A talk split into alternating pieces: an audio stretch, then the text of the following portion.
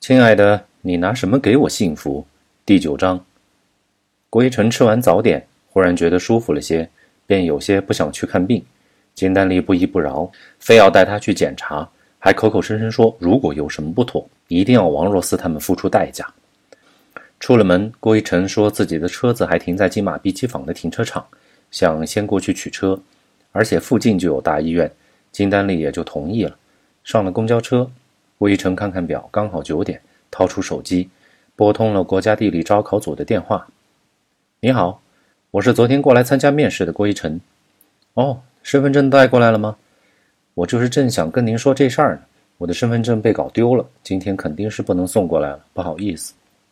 你好好找找啊！能进复试还出岔子，我都为你感到可惜。”郭一成苦笑道，“是呀，真是可惜。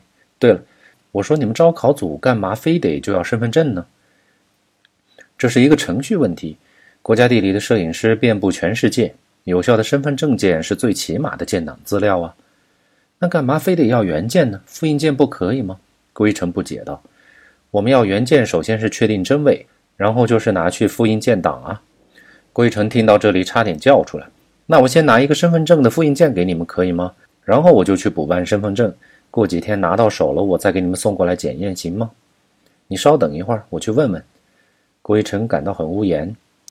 这国外机构的办事效率，看来也不比国内的好多少，甚至还多了几分死板。好一会儿，电话那头声音传来：“行，你先把复印件给我们送过来建档吧。”太好了。那我大概一个半小时之内赶到，可以吗？郭一成有些激动。行，你赶紧吧，专家组今天就要回北京了，你得抓紧。一定一定。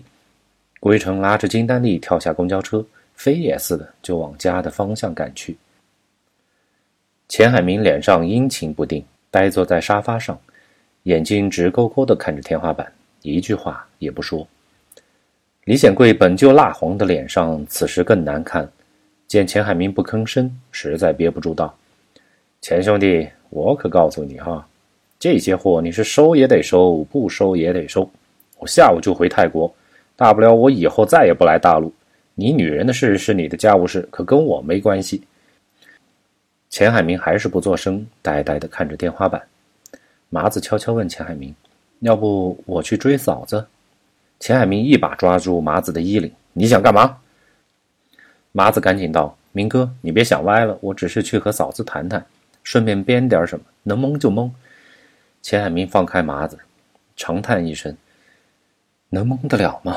他肯定都听见了。”李显贵咬牙切齿道：“如果他敢报警，就做了他。”钱海明从沙发上弹起来，冲到李显贵面前，照直就是一脚，直踢面门。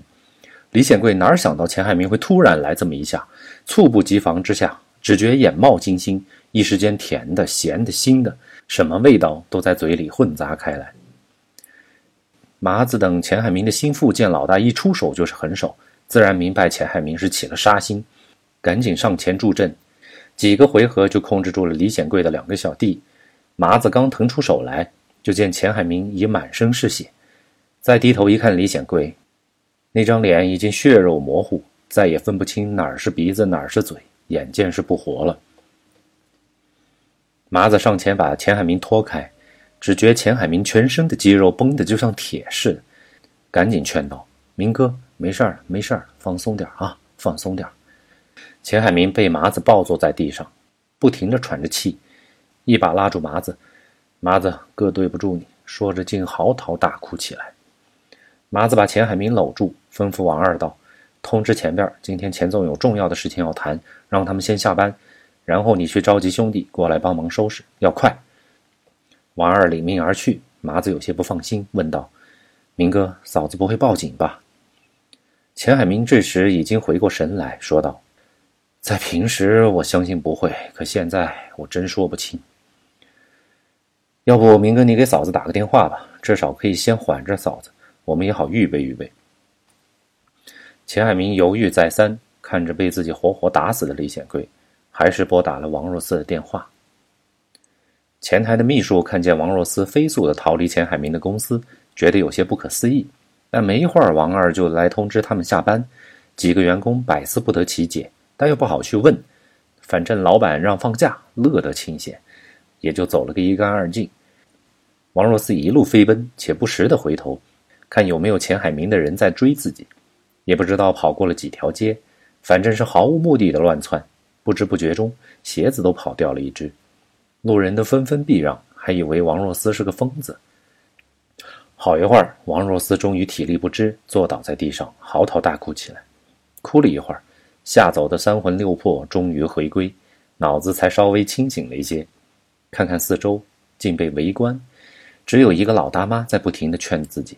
王若思赶紧站起来，解释说自己没事儿。说罢，就钻出人群，打了辆出租车走了。王若思坐在车上，心里不停地做思想斗争。他很想报警，但从认识钱海明这半年多来，钱海明一直都还是对自己挺好的。别的不敢说，就说刚才钱海明没让人追杀自己，就足以证明钱海明是真的喜欢自己。他也想将这个事情瞒下来，就当自己从未认识过钱海明算。但想到那些白粉一旦流入社会，将带来怎样的危害，对此。良心是绝对不会允许他这么做的。正胡思乱想之际，手机响了起来。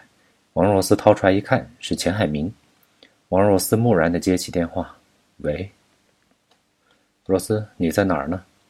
你认为我会告诉你吗？行，不说也行。我只是想告诉你，我是真的爱你，我还为你杀了人。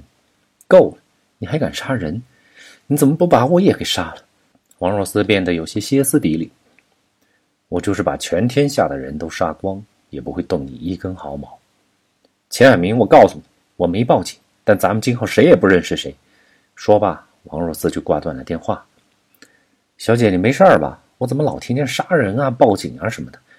开车的师傅有些担心。师傅没事儿，我和我男朋友闹分手，他在那儿死去活来的。王若思掩饰道。以上您听到的是我的个人原创小说。亲爱的，你拿什么给我幸福？第九章。如果您喜欢我的小说，请您别忘了点赞并传播分享。